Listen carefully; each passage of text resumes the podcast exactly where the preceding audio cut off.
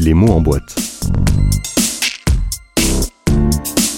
L'émission qui soulève le couvercle. Bienvenue dans Les mots en boîte. Aujourd'hui, nous inaugurons un nouveau cycle d'émissions consacré aux prémices de la création. Et pour nous accompagner, Marie-Lorna Vaconsin, auteure de la trilogie Projet Starpoint, débuté en mars 2017. Bonjour Marie-Lorna, comment allez-vous? Bonjour, je vais très bien, merci. Ravi de vous avoir avec nous, ravi. Alors ce premier tome, en mars 2017, euh, La fille aux cheveux rouges, aujourd'hui est prolongé par le troisième tome, sorti fin juin aux éditions La Belle Colère, le, le 13e pêcheur, c'est bien ça? C'est ça, tout à fait. C'est une trilogie qui, si mes informations sont bonnes, démarre sur la disparition d'une adolescente. Qu'en est-il de cet ouvrage, Marie-Lorna? Alors, effectivement, La fille aux cheveux rouges démarre de manière euh, extrêmement classique. Ce sont des adolescents de 15 ans Pythagore et Louise qui rentrent en seconde. Euh, on découvre une, atmosphère qu'on connaît tous, à rentrer des classes, on remplit des petites fiches, etc. Quand débarque une nouvelle élève, Foresta Erivan, euh, qui aux cheveux rouges, très rock'n'roll, avec euh, un, un savoir-faire pour se battre, complètement différente des autres, qui va bouleverser les équilibres entre les amitiés, les désirs, etc. Et euh, ce bouleversement va, va se poursuivre lorsque Louise, la meilleure amie de Pythagore, va disparaître. Parce qu'en fait, elle va être embarquée dans un monde parallèle un monde parallèle d'où vient la fameuse Foresta. Et là, euh, Pythagore va partir la chercher et va découvrir ce monde parallèle où euh, les hommes et les femmes ont le sang bleu, il y a d'autres matières premières, d'autres enjeux géopolitiques, euh, d'autres formes de continents et l'aventure commence. Donc c'est une sorte de roman d'aventure et roman d'initiation. Ils vont découvrir le désir, l'aventure, enfin tout ça. Des thèmes beaux, très adolescents finalement. Exactement, oui. Et puis surtout une trilogie qui a ce double niveau de lecture. Alors le classe en young adulte peut-être un peu hâtivement, mais un double niveau de lecture un peu à la manière de, ce que peut écrire Philippe Pullman. Ah oui, exactement. C'est-à-dire moi, ce qui m'a bouleversée euh, quand j'étais adolescente et que j'ai lu Philippe Pullman, c'est pour moi c'était une cathédrale. C'est-à-dire qu'il y avait le roman d'aventure, mais aussi tout un pan philosophique euh, euh qui, qui, dépassait bien largement le, la, la, simple aventure. Et je rêvais de pouvoir écrire une histoire comme celle-là. Et euh, euh, le fil rouge dans le projet Starpoint, c'est le titre même de, de, de l'ouvrage, c'est un projet de physique quantique euh, qui cherche le secret de la matière. Et donc, au tout, euh, tout en même temps que les, les, adolescents vont vivre des aventures, ils vont découvrir euh, qu'est-ce que la réalité, une, une, réalité vibratoire et non pas simplement solide comme on, comme on peut le croire.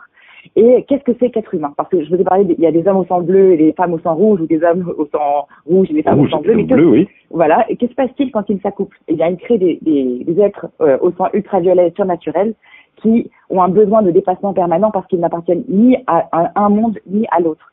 Et c'est dans ce besoin de dépassement, de pourquoi est-ce que ces êtres qui donc, ne peuvent pas être juste ce qu'ils sont, mais ont besoin de plus par la philosophie, l'art ou, ou autre, euh, ça interroge le fait de pourquoi les êtres humains, pourquoi nous, on est sans arrêt brûlés par le besoin de se dépasser et pas juste manger, boire, euh, dormir, travailler.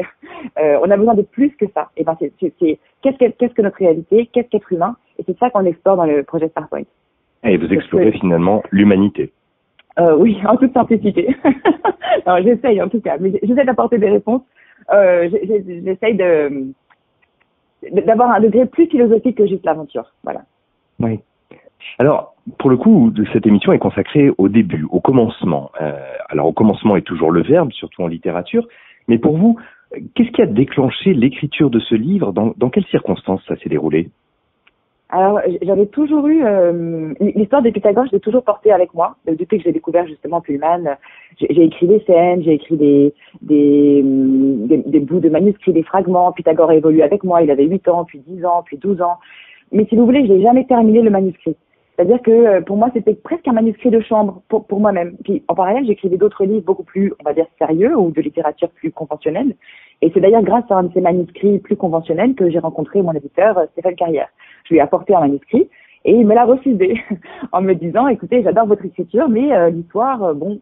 Et ce manuscrit n'était pas celui de Starpoint Pas du tout. C'était un, un manuscrit de littérature classique, voilà. Et bon, on m'a recruté le manuscrit, mais on a discuté. Et là, on s'est rendu compte qu'on avait une passion commune pour Pullman, justement. Et là, je me suis complètement réveillée, j'ai raconté plein de choses. Il m'a dit, mais c'est fantastique. Euh, si vous êtes capable d'écrire une histoire à la Pullman avec l'écriture que j'ai lue dans ce que vous m'avez donné tout à l'heure, si vous arrivez à réunir les deux, alors je signe. Je dis, ah bon, mais on peut, parce que, enfin, dans une, dans une maison d'édition si sérieuse, est-ce qu'on peut euh, parler d'imaginaire Enfin, j'étais un peu déboussolée. Il m'a dit, écoutez, écrivez-moi trois chapitres et après on verra. Donc j'ai écrit ces trois chapitres et là il m'a dit banco, on signe un contrat. Et voilà et du coup euh, ça, ça, a démarré comme ça. Et là je peux vous dire que quand là du coup j'ai écrit vraiment pour boucler. C'est très différent d'écrire pour soi dans sa chambre et d'écrire pour finir un manuscrit. C'est pareil. Aucune difficulté rencontrée justement pour se mettre à ces trois chapitres? Alors non, bizarrement, les trois chapitres, euh, j'étais portée par euh, l'envie de ça y est que Pythagore devienne réel. C'est-à-dire qu'il il avait été toujours un compagnon avec moi, mais ok, maintenant, ça y est, rentré dans, il rentrait dans le vif. Ça y est, il avait des compagnons d'école. Jusqu'à jusqu'à ce moment-là, il n'avait pas encore Louise. Euh, les, les autres n'étaient pas là. Pythagore me suivait, mais tout à coup, il y a eu un environnement. J'ai créé la ville de Loire-et-en-Ré, j'ai créé le, le, le, lycée qui est inspiré du lycée Henri IV où j'ai été, j'ai créé ses camarades. Il est devenu réel. Après, j'ai eu beaucoup de difficultés à finir le livre. Hein. Ne, croyez pas que j'ai pas eu de difficultés. Mais on va dire que les trois premiers chapitres sont venus presque comme si je les avais euh, masterés pendant tout ce temps et que du coup, bah, ils sont, sont sortis tout seuls. Bien, bien. Alors en tout cas, ça semble une certaine facilité. Euh, Aujourd'hui, le tome 3 vient de sortir en juin dernier. Qu'est-ce qui s'est passé? Qu'est-ce qui a changé entre l'écriture du premier volume et celle du troisième tome? Ah, voilà, euh, ça a été, il y a beaucoup de choses. Là, vous avez dit que je vous ai dit que ça a été très facile les trois premiers chapitres, mais pour passer, pour clore trois livres dans un timing aussi serré, ça a été très très difficile. Oui, en l'espace de trois ans à peine. Euh, quatre ans et demi, euh, parce que l'écriture avait commencé avant la sortie, donc euh, à peu près quatre ans et demi pour écrire les, les, trois les trois volumes.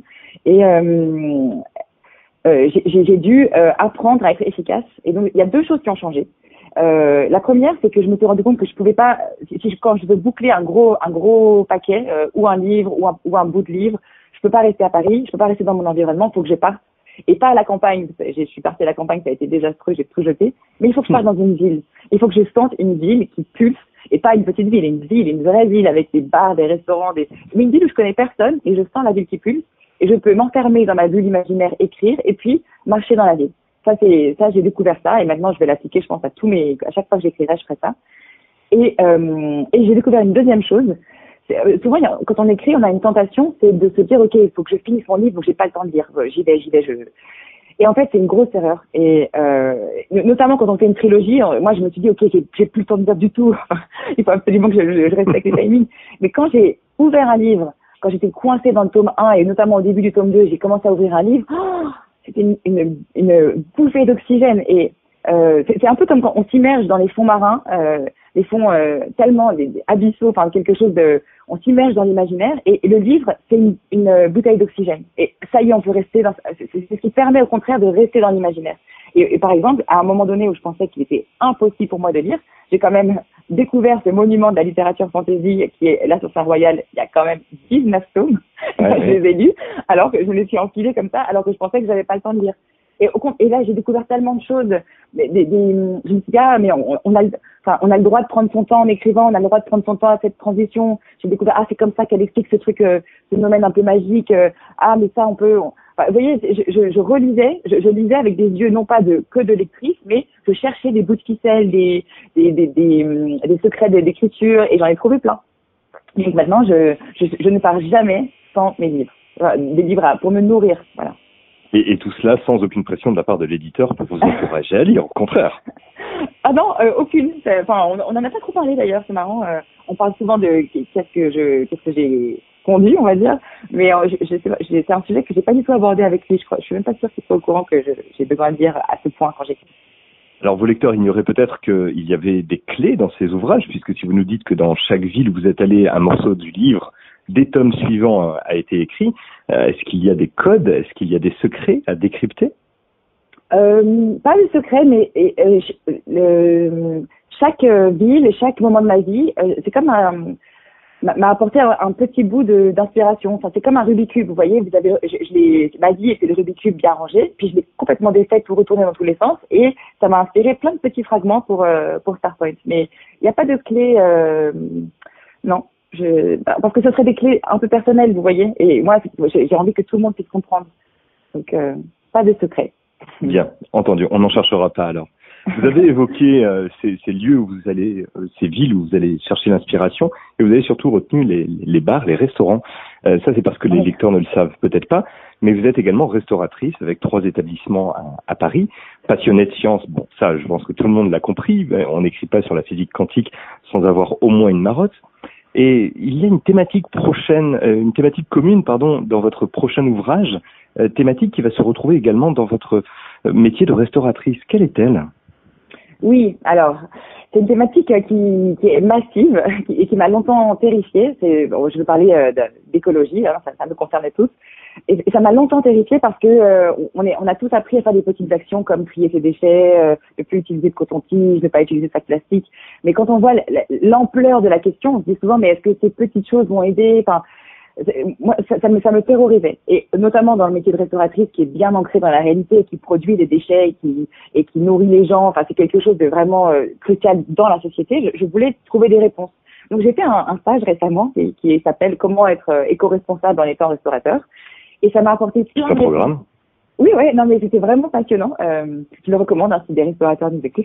euh, et, et, notamment moi qui ai un sushi bar, euh, comment faire vu qu'il n'y a plus de poissons dans la mer, que c'est pas bien de pêcher, enfin quel genre de poisson on peut utiliser, comment on peut trier ses déchets, enfin ça apporte plein, plein, plein de solutions. Alors aujourd'hui, je pas, je suis en transition. Les, les, restaurants ne sont pas du tout comme ils pourraient si on devait être parfaitement co-responsable, on est loin du compte, mais ça m'a amené des solutions que j'ai envie de tester dans le dans le dans les restaurants. Et je me suis rendu compte qu'en parallèle, euh, mon prochain roman que je suis en train de débroussailler, là, je, je commence à créer des scènes, des personnages, enfin c'est vraiment au stade euh, préliminaire préparatoire. Je me suis rendu compte que ça, ça se passait dans 20-30 ans, on va dire, c'est une science-fiction light, pas une grosse science-fiction. Mais en tout cas, il y a quelque chose qui se passe dans ce livre, c'est que le problème de l'écologie a été résolu. Et je me, et je me j'avais pas fait le rapprochement que j'avais fait ces deux, deux actions, euh, aussi bien dans le réel que dans l'imaginaire, euh, au même moment. Et, euh, je pense que c'est parce que, comme la question me terrifie, j'ai envie d'apporter une réponse douce. Euh, on voit beaucoup de, de, films ou de livres euh, cataclysmiques sur le fait que bah, les, les, climats sont inversés, euh, euh, c'est chaotique. et donc, j'avais envie d'écrire autre chose, une science-fiction où il n'y a pas de problème d'écologie. Le problème a été résolu grâce à la science, encore une fois, parce que c'est quand même euh, c'est ce que je préfère creuser et c'est ma passion. Donc je vous dis pas ce que c'est parce que sinon c'est ce qu'on attendait. Dans, voilà, bien entendu. Je le découvrirai dans le livre. Mais en tout cas, le problème de l'écologie est résolu. Alors il y a d'autres problèmes, il y a d'autres choses liées à la géopolitique et la société, mais euh, j'avais envie que les lecteurs se disent ok ça, oh, on respire, il y a plus de problèmes. Et, et peut-être du coup, euh, comme c'est pas la première fois que la, la littérature ou l'imaginaire devance la science euh, créer un appel d'air qui permettrait peut-être aux scientifiques de trouver une vraie solution. Donc euh, pourquoi pas, grâce à ce livre, euh, aider euh, à faire mon petit bout de chemin. Donner l'inspiration voilà. nécessaire au secteur scientifique. Voilà. Mais c'est très, très, étonnant de la part d'une auteure qui n'aime pas se mettre au vert pour aller écrire. Oui, c'est hyper bizarre. c'est vrai. Non, mais c'est peut-être parce que j'aime les villes, justement, et je veux que les villes soient préservées, parce qu'on dit que les villes sont les plus polluantes, que, donc je voudrais trouver une façon de, de, de, maintenir cet écosystème, vous voyez, de, de pouvoir, de maintenir euh, l'urbanisme, enfin, cette, euh, la ville qui pulse, sans qu'elle vienne gâcher la planète. Peut-être, peut-être c'est ça, mais c'est vrai que c'est bizarre. C'est un remarqué. très très beau programme. C'est très très beau programme, vraiment. En attendant, Marie-Lorna, merci beaucoup du temps que vous nous avez consacré. Je rappelle votre dernier ouvrage, Le 13e pêcheur, aux éditions La Belle Colère, dans le cadre de cette euh, trilogie, le projet Starpoint. Merci du temps que vous avez passé avec nous. Merci à vous, avec plaisir. Passez une excellente fin de journée et à très bientôt. Bon courage. À très bientôt, merci. Au revoir. Au revoir.